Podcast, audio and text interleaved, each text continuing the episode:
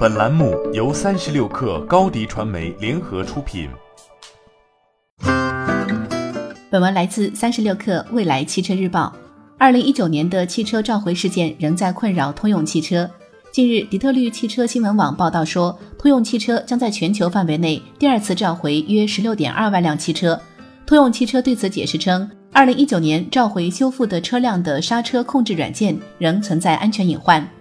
据了解，本次召回的车型主要为全尺寸皮卡，包括2019年版雪佛兰索罗德和 GMC Sierra 车型。其中，索罗德是通用汽车在美国最受欢迎的车型。据通用汽车向美国国家公路交通安全管理局提交的文件显示，新软件安装在约16.2万辆召回的汽车上后，开始收到报告，称依然存在问题。NHTS 文件显示，如果汽车是通过通用汽车的手机应用远程启动的，或者司机上车后等上五分钟或更长的时间才启动汽车，该软件可能会使电动制动辅助系统失效，并打开几个仪表盘的警示灯。通用汽车发言人弗洛雷斯表示，在安装了新软件的召回车辆中，约有百分之一出现了新问题，但没有出现在任何凯迪拉克汽车上。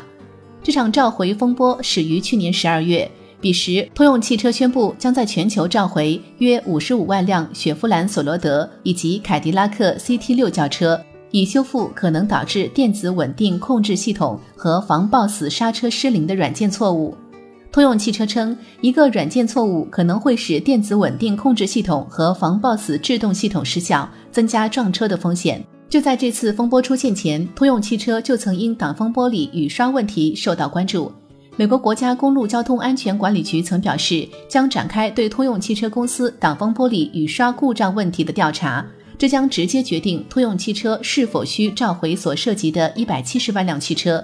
对此，通用汽车回应将全力配合调查，但不认为这些挡风玻璃清洗系统有缺陷。接连的召回事件对通用汽车的资金造成压力。财报显示，第三季度通用汽车净收入三百五十五亿美元，约合两千四百七十六亿人民币；净利润二十三亿美元，约合一百六十亿人民币。摊薄后每股收益一点六零美元，约合十亿人民币。相比于第二季度净利润二十四亿元的业绩出现下滑。通用汽车表示，其美国工厂在今年第三季度停工约两周，对第三季度北美业务及全年业务预期产生了不利影响。